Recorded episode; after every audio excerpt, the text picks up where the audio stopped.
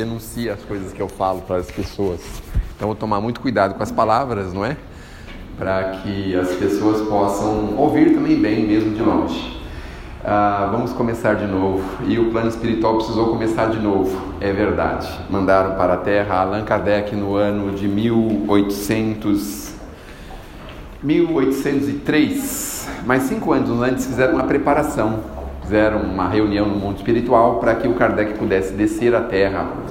Bom, todo mundo sabe que antes de Kardec nós tivemos Jesus, uma figura máxima que o Kardec veio continuar a obra, obviamente, não é?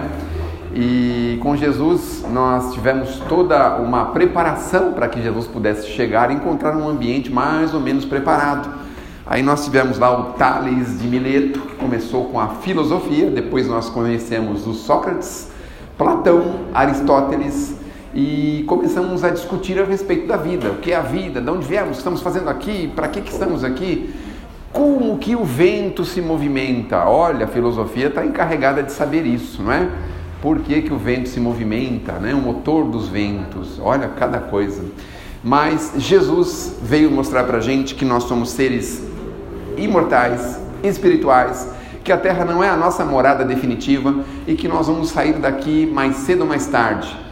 É, no meu caso é mais tarde, assim eu digo daqui a algumas encarnações, mas no caso de vocês mais cedo, porém daqui a uns 80, 100 anos, tá certo? Podem ficar tranquilos e é muito provável que muitos de vocês não precisem mais voltar à Terra. A Terra é essa maravilha, esse hotel cinco estrelas que todo mundo conhece, mas não é a Terra a felicidade, não é um planeta feliz. A, felicidade se encontra fora da Terra e nós precisamos tomar muito cuidado porque nós estamos sendo enganados em acreditar que podemos ser felizes a qualquer preço. Tomemos esse cuidado. Bom, Aí vocês perguntam assim, mas como assim a Terra não é um planeta de felicidades? Não, aqui é um planeta de, que nós estamos ainda num processo de aperfeiçoamento, de conhecimento, de entendimento, de práticas, de aperfeiçoamento. Então, obviamente, a gente, quem está se aperfeiçoando, faz coisas que não deve, faz coisas erradas, mas nós temos uma notícia maravilhosa para todos nós. É previsível que nós na Terra erremos. Olha, o nosso Criador sabe disso. Olha que maravilha! Ele sabe que nós somos suscetíveis de erros. Bom, o Criador sabe, mas nós não admitimos, né? Ninguém errar ao nosso lado, não é mesmo? Ai, se um filho fizer uma coisa errada, lá na minha casa tem um problema, porque até há pouco tempo atrás tinham seis comedores de arroz e feijão lá, agora tem menos. De vez em quando eles vendem, não é assim, fim de semana é, assim durante a semana trazer roupa para lavar, ou vem almoçar à noite, ou jantar à noite, ou buscar comida congelada, algumas coisas assim, não é? Mas a gente não admite o erro do nosso semelhante de hipótese alguma. Mas o nosso Criador tem tanta complacência, tem tanto amor, nos dá tanta liberdade, tanta liberdade, mas tanta liberdade, que nós podemos pegar uma arma e desferir um projétil. As leis da criação permitem. Meu Deus, mas tem um detalhe: nós agimos e precisamos esperar a reação, porque toda ação gera uma reação igual, maior intensidade. A ciência já nos disse isso. Portanto, se nós promovermos o bem, como nos foi agora mesmo sugerido, aqui iniciou-se com o trabalho com os nossos irmãos hansenianos, mas o Bezerra esperto, todo mundo sabe quem é o Bezerra de Menezes, aquele nordestino do Ceará, tá certo? Que veio para o Rio de Janeiro estudar, se tornou médico, depois militar, depois espírita e lascou tudo. Desencarnou pobre. É. Pobre foi conhecido como médico dos pobres, mas o camarada deixou um rastro de luz. Por isso que muitas casas como essa homenageiam a figura de Bezerra por conta desse rastro de luz que Bezerra deixou aí pela sua existência. E nós estamos indo atrás, né? Porque ele tem interesse em todos nós. Bezerra de Menezes tem vontade que todos nós, assim, que todos nós possamos dar passos à frente na nossa evolução. Por isso, ele inspira, motiva aí os trabalhadores da casa a sempre desenvolver alguma coisa para proporcionar alegria, felicidade, conforto, tranquilidade para alguém.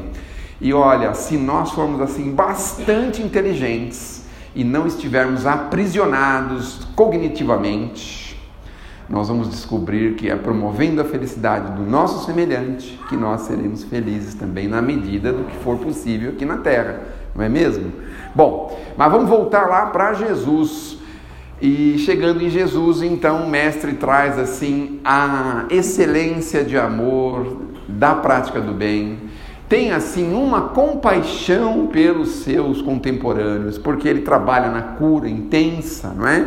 Ensina-nos a orar. Olha, Senhor, e se um dia eu quiser conversar com Deus, como é que eu faço? Olha, você faz assim: Pai que está no céu, Pai nosso que estás no céu. Aí ele ensina a gente a orar, ficou assim, na história ficou gravado, isso é, é ensinamento assim, sagrado, né? Vamos dizer assim. Mostrou pra gente que muito mais do que os dez mandamentos, nós precisamos apenas de dois. Amar a Deus e ao próximo como a si mesmo. Mas que maravilha é a gente amar o próximo, não? Porque quando a gente ama o próximo, a gente não quer tirar a vida dele, não quer furtar as coisas dele, não quer atrapalhar, não, quer, não faz falso testemunho, não faz nada, nem pensa em ter o carro que ele tem. Mas eu já errei nesse sentido, porque quando eu tinha um Del Rey 88, eu ficava olhando os carros dos outros e falava: Meu Deus, bem que eu podia ter um desse, né? Bem que eu podia ter. Mas a gente não sabe escolher, né? Porque eu saí de um Del Rey e entrei num Citroën, tô lascado até hoje, é, né? Diz que era o melhor carro que tinha na França, né? Mas é, não no Brasil, né? Na França. Talvez lá seja bom, né? As estradas atapetadas, não é? Tudo assim, não é? É, tecnologias de ponta, essas coisas. Mas eu tenho que falar bem, o Citroën é um bom carro, quem quiser comprar, inclusive estou vendendo já há uns 4 ou 5 anos, se quiser, está à disposição, tá certo? Bom, então nós vamos chegar na figura de Kardec, quando Kardec mostra para a gente que nós precisamos nos centralizar na caridade. Voltamos em Jesus quando nós falamos da, da excelência, da compaixão pelos seus semelhantes, porque ele não conseguia ver as pessoas sofrendo, passando dificuldades, doenças. Eu fico imaginando dois mil anos atrás como é que eram os processos de cura. Sabe como que as pessoas faziam? Elas faziam, é, ofereciam sacrifícios sangrentos no templo nos templos judaicos. Né? Eles achavam que a doença estava associada a alguma coisa religiosa. Então eles iam lá, ofereciam bode, carneiro, pomba, essas coisas aí. Ofereciam sacrifícios sangrentos. Dava certo em alguns casos, óbvio que dava, não é? Porque na verdade Jesus mostrou para gente que a nossa fé é que nos cura, não é? A tua fé te curou, não é? Que nós precisamos entender como é que é esse processo porque a cura está dentro de cada um de nós. Não é? Aí, de vez em quando, tem que, tem que nomear um representante da cura, que é um médico, sei lá, aí um, um, uma pessoa com capacidades de mostrar para a gente que nós somos capazes de nos curar. Basta que a gente mude o comportamento, porque a doença está intimamente associada ao comportamento.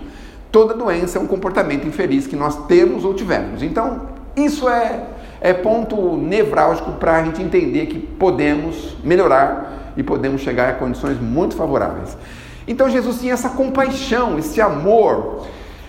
Agora o que é interessante é que no tempo de Jesus as pessoas estudavam para a religião, para serem religiosos. Olha que coisa interessante. Então eles aprendiam lá o alfabeto hebraico para entender as escrituras, conhecer as escrituras divinas. Era a educação do tempo. Não sei se eu estou um pouco assim equivocado, talvez algum especialista possa me dizer, mas hoje nós estamos na contramão da direção da educação. Porque nós hoje somos educados para a matéria, para o corpo, não é? Então nos tornamos escravos do dinheiro. Olha só, a gente fala assim: não, eu tenho que dar uma condição favorável para o meu filho de estudo, de conhecimento. Aí ele vai numa corporação, cria um trabalho, faz alguma coisa sempre associada à questão financeira. E nós esquecemos que nós somos seres imortais, somos seres espirituais. E o que é que a gente estuda para a nossa espiritualidade, para a nossa vida imortal? Nada. Aí precisou vir o Kardec, mas o Kardec ainda não cheguei. Vamos voltar lá em Jesus. Quando Jesus mostra para gente que nós precisamos desenvolver o amor, sentimentos nobres, olha a educação de caracteres, é essa que falta hoje, não é mesmo? Tem uma polêmica lascada aí no governo, e o pessoal fala do, das escolas, dos alunos que não rendem nada, de coisas assim. Mas falta profundamente essa escola de caracteres. Ah, vamos dar uns exemplos bem bonitinhos para quem tem mais de 18 anos, igual eu. Talvez uns 720 meses, mais ou menos igual eu, assim. Quando a mamãe falava, não faça malcriação para as visitas. Olha que coisa bonitinha, não é? Olha que coisa linda que ela falava para gente. Falava assim: é, não cuide de assuntos constrangedores com as pessoas. Não fala coisa que a pessoa não gosta. Não faz isso. Isso é muito feio. Seja educado, cumprimente as pessoas. Educação de caractere, olha só. Se receber um presente, agradeça. Precisou, olha, o André Luiz na década de 70 precisou vir falar essas coisas pra gente. Fala assim: receber um presente, agradeça. A gente está preocupado em agradecer o presente? De vez em quando não, não é? De vez em quando a gente nem se lembra que tem que agradecer. Ligar para a pessoa, falar, oh, eu recebi o presente aqui, você veio aqui não estava, ou estava dormindo, fiquei o dia inteiro dormindo, não vi que você veio aqui, não é? Mas mesmo assim, muito obrigado, adorei, viu? É, eu estava precisando mesmo de um par de meias. Mas por que, que a senhora está rindo? A senhora dá par de meia de presente? Não? É? Então eu procuro educar os meus filhos para agradecer mesmo um parzinho de meia, a pecinha de roupa íntima, essas coisas, não é? Então às vezes a tia não traz aquele brinquedo dos sonhos. Você vê que hoje os brinquedos dos sonhos são pequenininhos e tem uma bateria que carrega uma vez por dia, essas coisas, né? Mas receber um presente agradeça. Olha a educação da nossa mãezinha, não, não, não faça malcriação para o seu pai. Olha só que coisa linda. Olha só. É, seja educado com a sua professora. Olha quanta coisinha que a gente não tinha ideia. E aí a gente vai para a escola, a gente aprende um monte de coisa que não tem nada a ver com isso. E a gente começa a achar que nós somos melhores do que os outros. Começa a achar isso. Bom, aí Jesus mostra para gente a educação, tudo ele agradecia. A pessoa dava um copo de água para ele, muito obrigado. A pessoa às vezes fazia uma malcriação para ele, me desculpe. Tudo ele fazia assim. Uma educação absolutamente refinada, assim, dois mil anos atrás. Tinha um monte de brucutu, né? Mas também tinha alguns espíritos já bastante evangelizados, bastante desenvolvidos, bastante é, em condições favoráveis para poder sedimentar essa cultura, a cultura de conviver, a cultura de compreender. Quer uma compreensão maior do que saber que vai ter um camarada no seu grupo que vai fazer um troço que vai levar você para prisão, para cruz, que vai te matar. Quer uma compreensão maior do que essa? Uma tolerância, um amor maior do que esse? Sabendo que ele sabia que o camarada ia escorregar, ele tinha tendência para isso. E quando é questionado, fala: não, o Judas seria o primeiro que eu perdoaria, porque ele teve uma vida turbulenta. Olha a compreensão dele. Compreendeu que o Judas, tadinho, nasceu praticamente órfão, foi criado por raposos do sinédrio, ah, essas confusões aí, não é? se tornou um malfeitor. Então, compreendeu, admitiu ele no grupo. Veja só que coisa. As mulheres falam tanto, não é, de, de liberdade, mas se não fosse Jesus, sentar à mesa, mulher para conversar com o homem, tinha que chamar ele reservado, assim, num lugar que ninguém estava vendo, para conversar, falar alguma coisa com ele. Não podia se dirigir em público, não podia andar sozinha na rua, na, nos vilarejos. Se andasse, era considerada mulher de uma vida. Eram umas coisas assim, Jesus falando, isso aí não, as mulheres são iguais a gente. Cumprimentou, conversou com as mulheres em público, atendeu as mulheres em público, salvou as mulheres em público, não é? E aí mostrou para a gente que nós somos iguais, olha só. Então Jesus mudou assim um paradigma de entendimento sobre as coisas de convivência, sobre os, as informações de convivência que nós tínhamos. Bom, aí Passou, o Cristo passou pela terra, pouco tempo, não é? Puxa vida, se a gente tivesse tido o Cristo pelo menos uns 10 anos aqui na terra, depois dos 30, né? Se ele ficasse até uns 40, 45, era provável que a terra hoje estivesse numa outra condição, não é? Mas aí o que, que nós escolhemos? Sabe o que nós escolhemos? Aliás, existe uma, uma, uma ideia conspiratória que circula por aí, dizendo que o pessoal escolheu Barrabás porque receberam uns trocos para isso, umas moedas lá, uns trocos, para gritar Barrabás lá, em vez de gritar Jesus, gritaram Barrabás. Só gritou Jesus uma meia dúzia de mulher que estava lá, corajosa, né?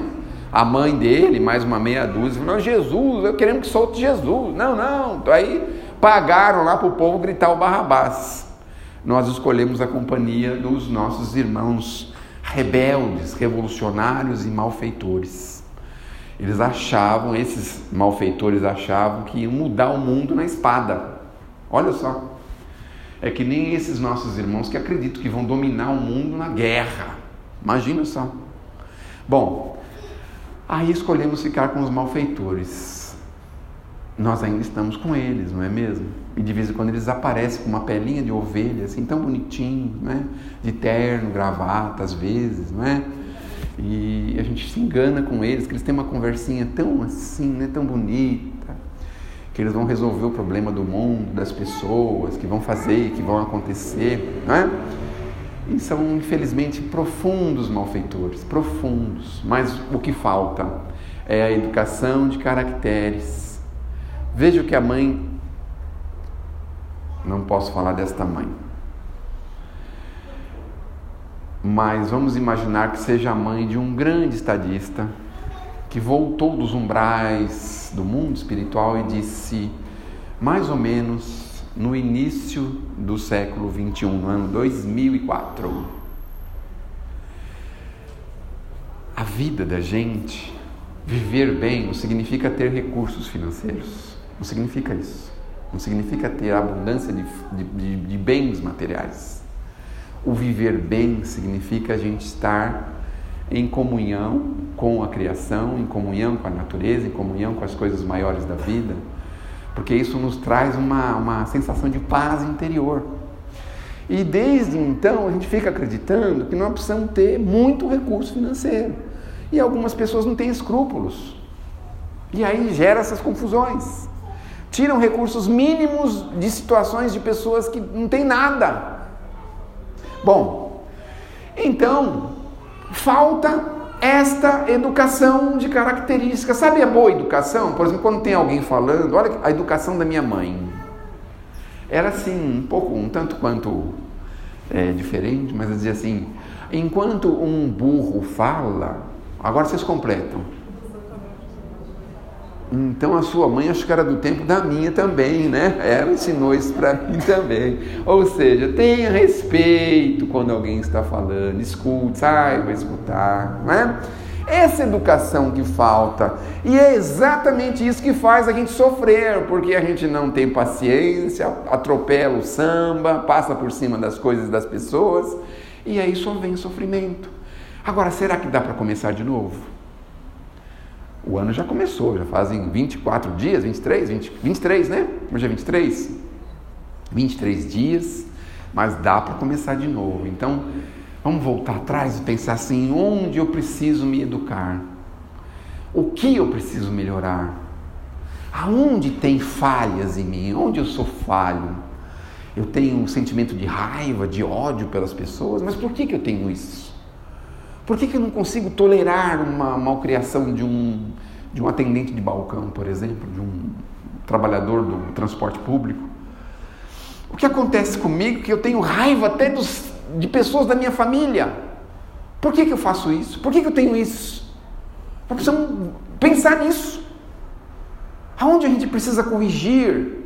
O que dá para a gente conciliar? Às vezes não dá, porque são problemas muito antigos, às vezes não só desta vida, mas a gente pode minimizar, diminuir, ao invés de entrar em choque, em problemas, em dificuldades. Vamos diminuir, vamos, não, vamos, vamos, vamos criar uma condição favorável. Será que não dá para começar de novo assim? Ah, o Natal não foi bom porque eu tive com pessoas que eu detesto. Mas vamos começar. Não é? Vamos pensar. Mas por que, que eu não gosto dessa pessoa de jeito nenhum? Só porque ela está me devendo? E comprou um monte de presente para os familiares dela na minha frente. Ai, que mal criada que ela é, né? Será que é só por isso? Tem outros motivos? Será que a gente não consegue encontrar uma coisa positiva nessa pessoa? Ah, sei lá, ela sabe fazer uma coxinha que é uma maravilha. Mas todo mundo tem né, alguma qualidade. Sabe fazer, sei lá, um cuscuz. Nossa, meu Deus do céu, que delícia, né? Então, é, eu estou falando isso aí porque eu estou lembrando dos meus, tá? Por isso que eu estou falando dessas coisas aí, porque essas pessoas que eu tenho dificuldade sabem fazer essas coisas muito bem. Eu, eu nunca lembro disso, só lembro nessas horas de estar tá aqui, né? Porque aqui a gente tem que ficar bonzinho, não é isso? É assim, né? Mas será que a gente não pode repensar? Será que a gente não pode pensar num pensamento de conciliação? Por que, que a gente gosta de perseguir as pessoas? Por que, que a gente gosta de espizinhar? fazer ironias impróprias, descabidas, extemporâneas. Para que isso? Então, vamos lembrar lá do ensinamento da mamãe, lá, não, não toca em assunto que a pessoa não gosta, não faz isso. Seja educado, não seja rebelde. Olha, mamãe falava isso. Ah, mas você está sendo muito rebelde, não quer escolher o feijão para a mãe. É, 600 meses atrás a gente escolhia feijão. Alguém se lembra disso? Não? Então, ai se o feijão tivesse uma pedrinha, o pai da gente mastigasse aquela pedra, nós estávamos lascados. Tinha que já deixar uma mala meia pronta, já pegar a mala e já sair sumir da cidade, do país, sei lá para onde. Ir para o meio do oceano, pegar um navio aí para o meio do oceano, porque dava um problema lascado, né? Então, não seja rebelde, ajuda a mamãe a escolher o feijão. É só é só, um, é só 10 quilos, não é muito. Hoje está tudo pronto, lava o feijão, limpa, aspira, assopra, não tem pedra, não tem nada, tem mais nem graça, né? Nunca mais a gente quebrou um dente por causa do feijão, não tem graça isso, arrancou a obturação por causa do feijão, só por causa da pipoca, mas do feijão não, né? Então, não seja rebelde, ajude um pouquinho a mamãe, Seja compreensivo, não dá para comprar bicicleta para você, a gente mora numa rua muito movimentada. Seja compreensivo. Olha os ensinamentos de caracteres que nós precisamos começar, recomeçar, não é? Bom, Jesus passou por nós mostrando um amor profundo pela humanidade, porque apesar de tudo que recebeu, de todas as malcriações, as traições e problemas que ele teve, ele saiu da terra amando profundamente os seus semelhantes. Ou seja, mostrando para a gente que é possível, é possível. Porque eu não sei também, vocês já pensaram onde que a gente quer chegar com essas malcriações? Com, esses, com essas raivas, com essas coisas? Onde é que a gente vai chegar? Vamos imaginar assim, todo mundo no mundo espiritual tem uma fila lá para falar com Jesus.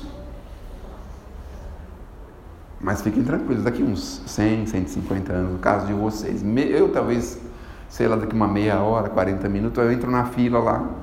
Escuta, Senhor, olha, tem uma pessoa que eu gostaria de pedir uma gentileza para o Senhor. É possível? Pois não, meu filho. Será que o Senhor pode colocar ela do outro lado do buraco negro do universo?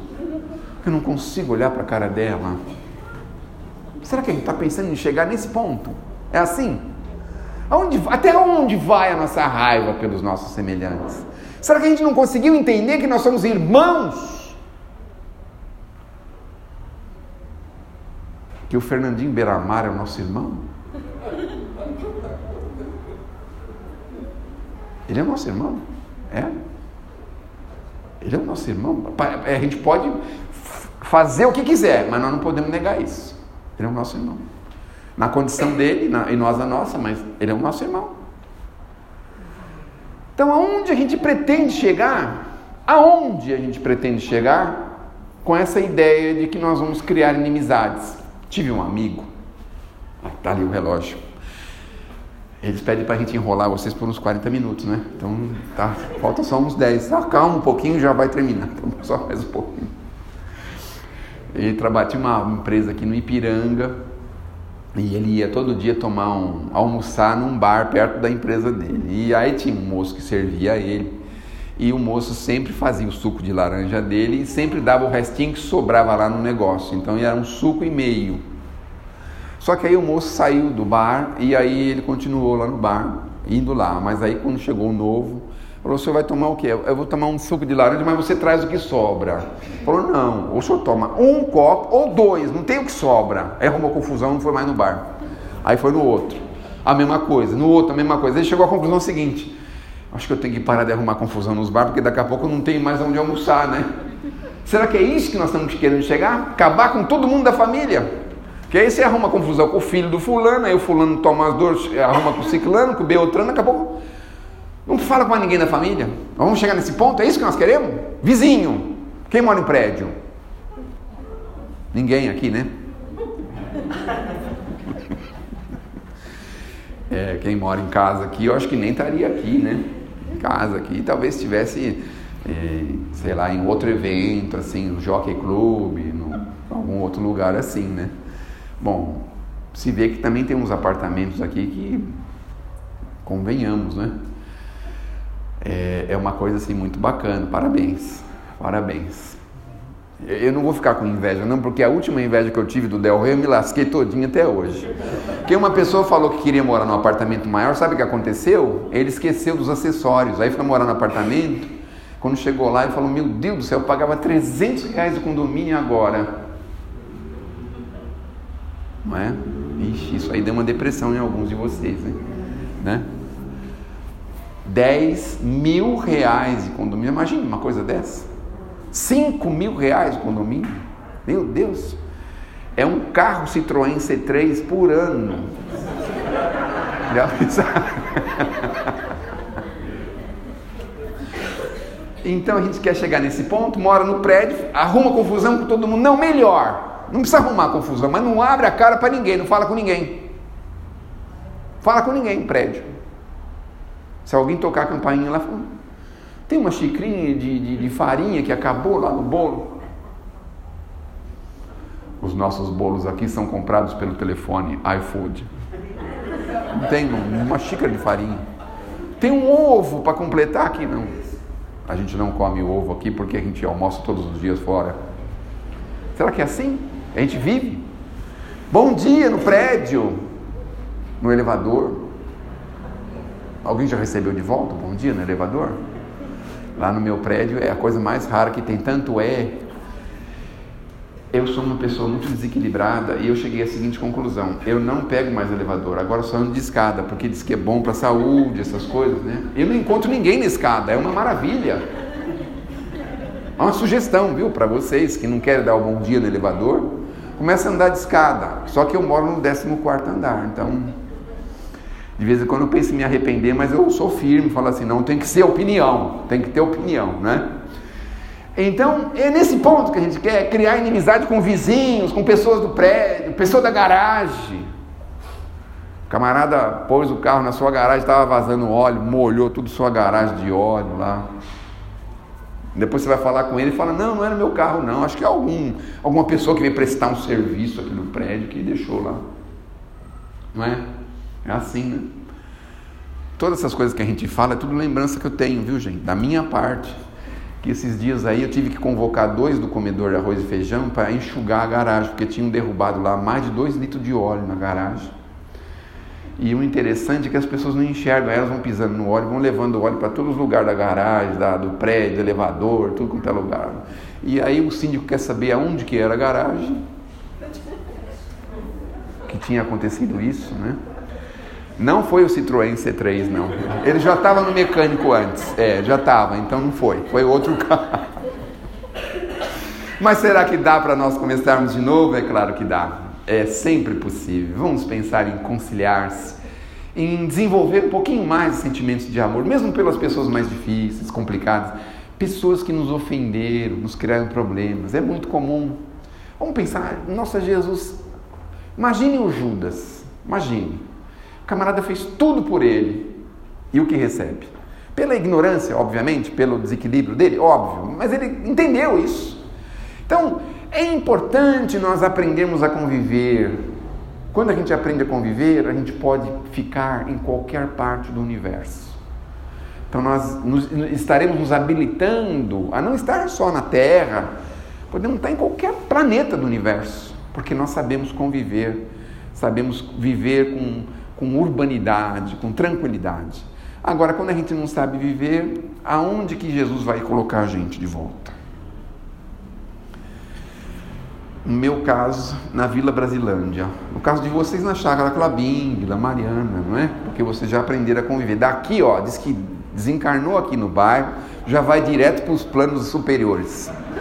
Agora, os que desencarnam lá na, chácara, na, na, na, na Vila Brasilândia, Casa Verde, esses lugares aí, eles vão vir devagarzinho, né?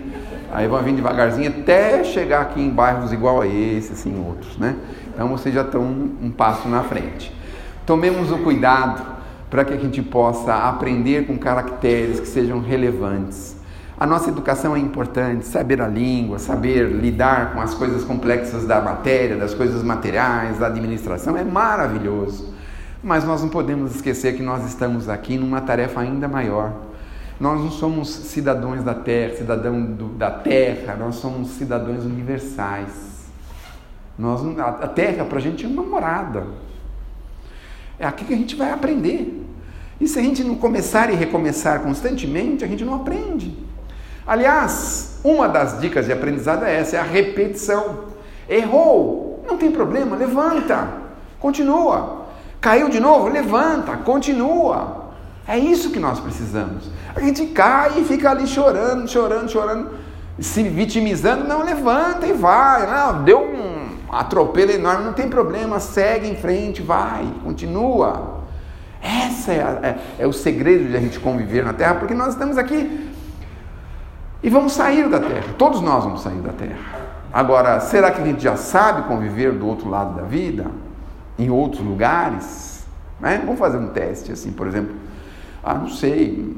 Vamos lá no, pegar um metrô às 6 horas da tarde, lá na Praça da Sé. Vamos ver se a gente sabe conviver, ficar direitinho, acompanhar a entrada do trem direitinho. Né? Não, melhor. Vamos na estação do Brás às 6 horas da tarde, pegar o trem direitinho que chega, respeitar as pessoas que vão sair, né?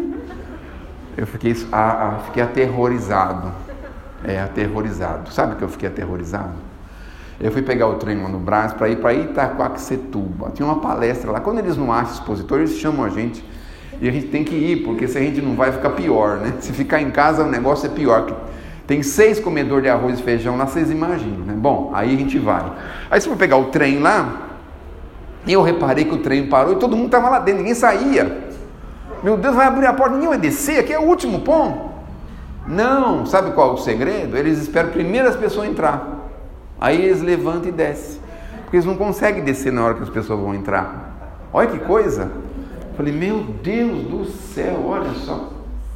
É interessante, né? No metrô não funciona muito assim, é diferente, né? No metrô é meio assim, salve quem puder mesmo, empurra mesmo. Mas diz que no Japão, no Japão, os guardas de metrô, eles usam uma luvinha branca. Alguém já foi no Japão? Ninguém? Bom, se foi também não ia falar aqui, ia, não ia falar, né? Mas diz que eles têm uma luvinha assim para empurrar a pessoa para dentro do trem, assim, para ela poder entrar. É, agora, isso não é o mais importante. O mais importante é que eles usam uma fralda geriátrica. Sabiam disso? Porque eles estão vindo lá, lá atrás, né? Aí estão vindo, vai vindo, vai entrando e saindo do trem, entrando e saindo do trem. Quando está pertinho, se der aquela vontade, ele já está com a fralda, ele não sai do lugar. Porque se ele tiver que sair dali no banheiro, vai voltar lá atrás na fila. É verdade isso. isso. Diz que é, eu nunca fui lá, mas já me falaram isso, é real. Foi Jesus Cristo quem disse, sob a inspiração de Deus: Vai Allan Kardec à terra e fala aos rebanhos meus, tira o povo da heresia. Ai meu Deus. Olha, de Moisés para Jesus a gente criou tanta coisa, tanta fantasia, sabe? Tira o povo da heresia, a minha doutrina amplia, cumpre lá a antiga profecia que eu fiz perante os judeus como na dura Judéia, não temas tua missão. Espírito, verdade, eis teu anjo guardião. Aumenta as glórias no céu, destrói na terra esse véu que esconde o sol da razão. É interessante isso, não é? Porque quando a gente está assim com o pensamento e os olhos fechados, a gente deixa passar tanta coisa importante, nem percebe, né? E o apóstolo dileto despediu-se de Jesus e, como um condor fantástico, mais veloz que a própria luz, ao lado de outros heróis como ele mesmo, faróis, passou por milhões de sóis e em Lyon, na França, viu a sua cruz. Vocês já pensaram por que Kardec nasceu na França? Alguns estudiosos vão vir aqui e vão falar porque a França era o primeiro mundo da época, não é? Mas não é só por isso, tem outros motivos, viu? Tem outros motivos. E o Kardec foi contemporâneo, por exemplo, de Freud, foi contemporâneo de Karl Marx, foi contemporâneo de muitas figuras históricas. Olha que coisa interessante, não é? E por que será que a doutrina espírita foi lançada na França e depois desenvolvida no Brasil? Será que a gente sabe por que disso? Mas não desanimem, na próxima semana pessoas muito capacitadas estarão aqui com vocês para ensinar um pouquinho mais do que nós precisamos para vivermos bem e melhor. Que Jesus nos proteja, nos abençoe e que possamos ter um ano bastante produtivo, mais produtivos de caracteres positivos, morais, desenvolvimento moral. É isso que nós precisamos. Os recursos financeiros, todo mundo tem o que precisa. Tenho certeza aqui que todo mundo tem o que precisa. Até o carro que precisa, todo mundo tem, que nem o meu carro. É o, é o que precisa, tá certo? Então, firmemos, façamos um esforço para continuar. E olha, todo mundo vai dizer aqui para vocês assim: agora vamos deixar os nossos problemas lá fora. E eu sou meio rebelde, vou dizer assim: agora é a hora da gente trazer os problemas para cá. Porque afinal de contas, muitos de nós estamos aqui por causa deles, não é mesmo? E como é que nós vamos deixar lá fora se nós estamos com ele palpitando na nossa cabeça? Então tragam para cá, porque o Bezerra é capaz de nos ajudar, nos dar uma inspiração, nos dar um caminho, uma direção. E olha, é muito provável que antes da gente descer a rampinha que tem aqui do lado, ou a escadinha, a gente já tem uma ideia nova para executar. Que Deus nos abençoe, que Jesus nos proteja. Aqui eu trouxe uns folhetinhos. Quem quiser se servir, eu trouxe, é pequenininho, dá para ler em cerca de 30 minutos, mais ou menos. E pode pegar à vontade, tá bom?